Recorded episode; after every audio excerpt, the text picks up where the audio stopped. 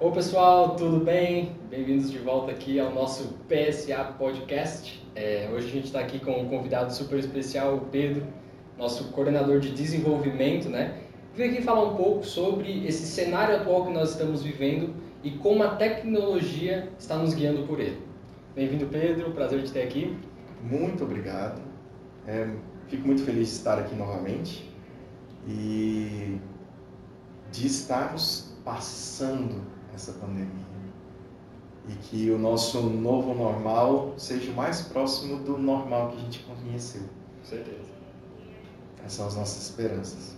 Mas a gente veio falar de como a tecnologia funcionou, né? Como ela, como a tecnologia veio colaborando ou participando desse período tão complicado. Uhum. Então, voltando um pouquinho lá no começo da pandemia, a gente viu que os negócios dos nossos clientes e de todo cliente no mundo foi impactado de alguma forma. E a tecnologia ela veio mesmo socorrer todas as etapas dos nossos clientes, dos processos dos nossos clientes. Tivemos clientes que tiveram quebras muito grandes nos processos, mas que acabaram é, se reimaginando, reorganizando e conseguiram alcançar é, um primor maior no uso. Então, a gente vai citar aqui, a gente não trabalha diretamente com a área de, de delivery, Uhum. mas a gente cita muito, muito a, a, a parte da evolução do delivery dentro dos modelos de negócio, como um todo. É, não foi só a iFood que melhorou o sistema de delivery, não foi só o Uber que fez isso. A gente teve clientes que efetivamente tiveram que reinventar, tiveram que é, explorar o nicho menos explorado antes. A gente teve clientes que tiveram que criar novos filões de mercado, novas atuações em filões de mercado. Mas a gente tem um ponto efetivo que a tecnologia ajudou. A gente trabalhou efetivamente nas, nos processos de tomada de decisão dos nossos clientes. Por quê? Porque por mais que o nosso cliente não foi o de delivery, Uhum. a gente teve clientes precisando olhar intimamente para os dados, Uhum. intimamente para a sua estrutura e para os seus processos de negócio. Sim. Então, como a gente atua com consultoria em processo de negócio, a gente foi muito mais acionado nessa parte de e agora? Onde que está o turning point da minha operação para que isso melhore? Sim. E, obviamente, olhando para os dados, que é o processo de desenvolvimento, a gente atua diretamente nessas coletas de dados, nos processamentos para o BI. É, os nossos clientes viraram e falaram assim: eu preciso me conhecer muito bem, eu preciso ver a variação diária de contas, eu preciso ver a variação diária do andamento da obra, já falando do nosso métier. E com isso, o nosso trabalho de mineração de dados teve que evoluir junto, teve que ser mais ágil e também mais assertivo. A gente não podia mais entregar o espectro do dado ou o espectro de reação do dado. Uhum. A gente tinha que entregar o dado claro e a gente fez painéis que traduziram isso para a tomada de decisão ficar clara. Ó, hoje a gente tem isso para evoluir, isso para investir, isso de retorno, e amanhã a gente olha para o dado e fala: ontem a gente tinha isso para receber e não recebeu. Uhum. A gente tinha isso para investir e só investiu tanto. A gente tinha isso para medir de uma obra e só mediu 30% disso.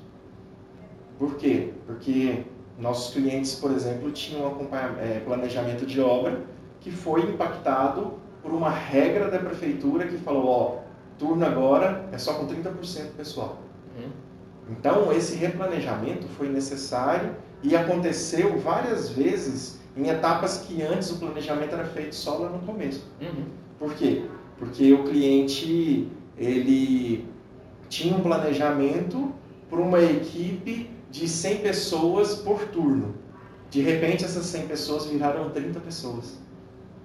Então você tinha que replanejar. Aí na outra semana, esses 30 pessoas viraram 50. Sim. Então você teve que replanejar de novo. Uhum. Então a gente atuou muito com com as extrações de dados para o cliente conseguir enxergar isso, para ele conseguir mitigar o impacto. Porque os nossos clientes também têm muito, é, tem, eles cuidam muito dos prazos de entrega. Sim. Imagina você ter um, um prédio para entregar e todo um orçamento já planejado para entrega desse, desse empreendimento é, no mês 6. Uhum.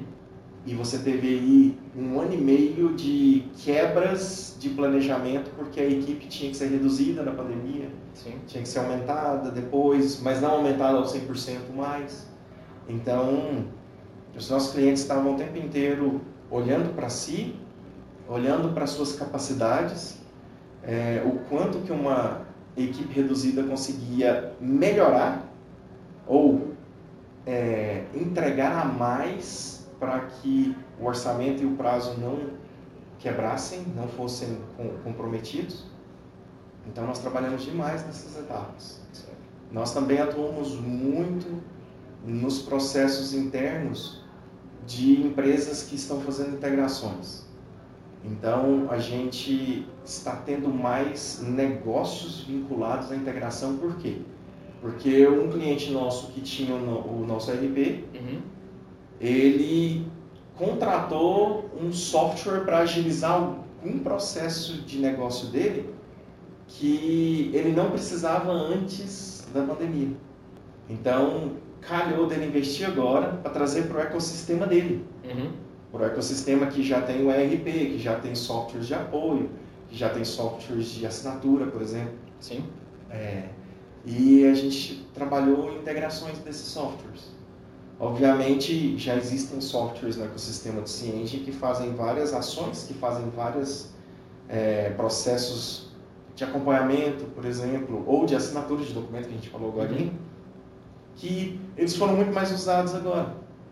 Antes, é, você tinha lá um processo de acompanhamento que você fazia na plataforma e você não precisava é, que esse processo de acompanhamento fosse replanejado. Sim. A partir do momento que ele foi replanejado, é, o acompanhamento teve que aumentar muito. Então, muitos softwares de acompanhamento de projeto também entraram no ecossistema para isso. Uhum. E nós temos trabalhado efetivamente, não nesses softwares que eles já têm a integração uhum. pronta, mas a gente tem apoiado os nossos clientes nas decisões que eles tomam, dos ecossistemas que eles têm. Porque nós temos clientes que têm várias características. Então, a gente tem construtoras, a gente tem incorporadoras, a gente tem clientes que usam o ERP Engine é, para a parte de venda, por exemplo. Uhum. Então, muitos software acessórios desses clientes, ou softwares que eles já possuíam antes de vir para o ERP, eles ainda não estão no ecossistema de uma forma é, de uma forma efetiva. Então a gente tem construído pontes entre esses softwares e, obviamente, criando um orquestrador dessa ligação. Claro. Então o nosso trabalho é, é muito inerente a isso. Nós vimos também na parte de desenvolvimento é, que os nossos profissionais, de uma forma geral, estão efetivamente passando por mais estresse. Uhum. Então, com isso, a gente tem visto é, no mercado muitos profissionais que estão tendo burnout. A gente está tendo aqui na PSA a nossa nosso Setembro Amarelo. Uhum. Então, com isso, a gente está também trazendo para os nossos profissionais é, ações para que a gente não chegue a esse, sim, sim. esse desenvolvedor que está no mercado já com burnout e, e às vezes muda a, muda a carreira justamente por causa do burnout. Uhum. Então, é, é, um grande problema que a gente já tem acompanhado e a gente tem tentado prevenir para justamente a gente continuar sendo continuar sendo um, um lugar ideal para se trabalhar. E Assim, a pandemia trouxe novos desafios, sim. Hum. A tecnologia apoiou fortemente as evoluções e a gente está antenado com essas evoluções e a gente tem tentado de novo. A gente tem tentado calçar cada passo que o nosso cliente dá no mercado e no negócio dele. Então, a gente está atento, a gente está cuidando dos nossos clientes. Nós estamos fazendo ações dentro do desenvolvimento para tentar predizer algum, alguns passos de alguns clientes para tentar suportar esses passos uhum. com sistemas ou com apoio de desenvolvimento. E apesar de desafiador, está sendo um período de muito aprendizado e de muito crescimento para a PSA. Com certeza. Muito bom. E conta pra gente um pouco, Pedro, agora que você citou essa questão aí do Setembro Amarelo, das movimentações internas aqui da empresa, né? Como que está sendo ali no desenvolvimento agora? Como é que está a movimentação nesse último semestre aí que a gente está passando? Tá, a gente está passando por crescimento lá, uhum. porque é, um investimento direto em tecnologia também acontece aqui. A gente está recebendo aí, criando novas etapas, novos postos de trabalho. Estamos precisando. Então, entre em contato conosco. Nós estamos precisando sim, estamos buscando, estamos abrindo novas, novas pontes de trabalho.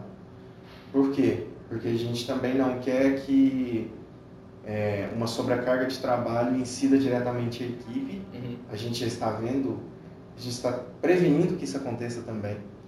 Nós estamos fazendo ações diretas do Setembro Amarelo, para conversando. A gente já faz nas nossas, na nossa equipe um acompanhamento mais, mais baseado em métodos ágeis, mas é, é bom se falar isso porque a gente tem umas reuniões de acompanhamento com menor espaço de tempo e um pouco dessas reuniões a gente também tem discutido é, a própria parte do profissional justamente para que é, não seja uma surpresa lá na frente.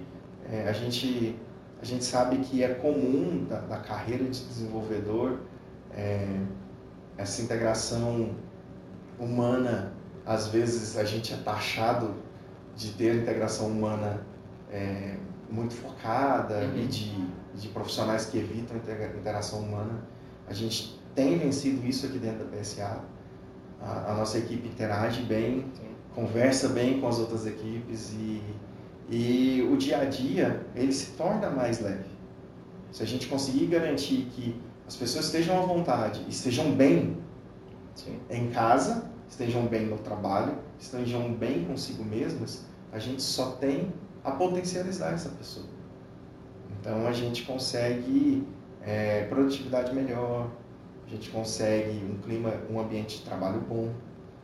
Então a gente tem preconizado um ambiente de trabalho com qualidade e, obviamente, a gente tem preconizado que as equipes se sintam bem onde estão. Sim.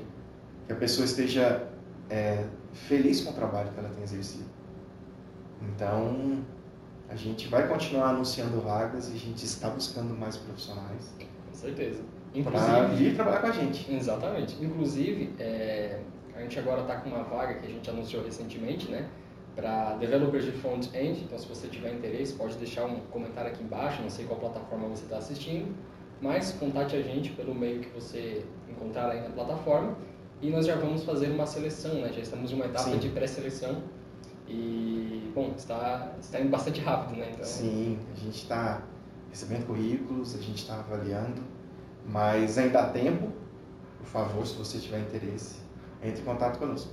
Exatamente. Bom, então estamos chegando aqui no final, né? É, agradeço a presença aqui do Pedro, né? Sempre aí presente com nossos nossos episódios.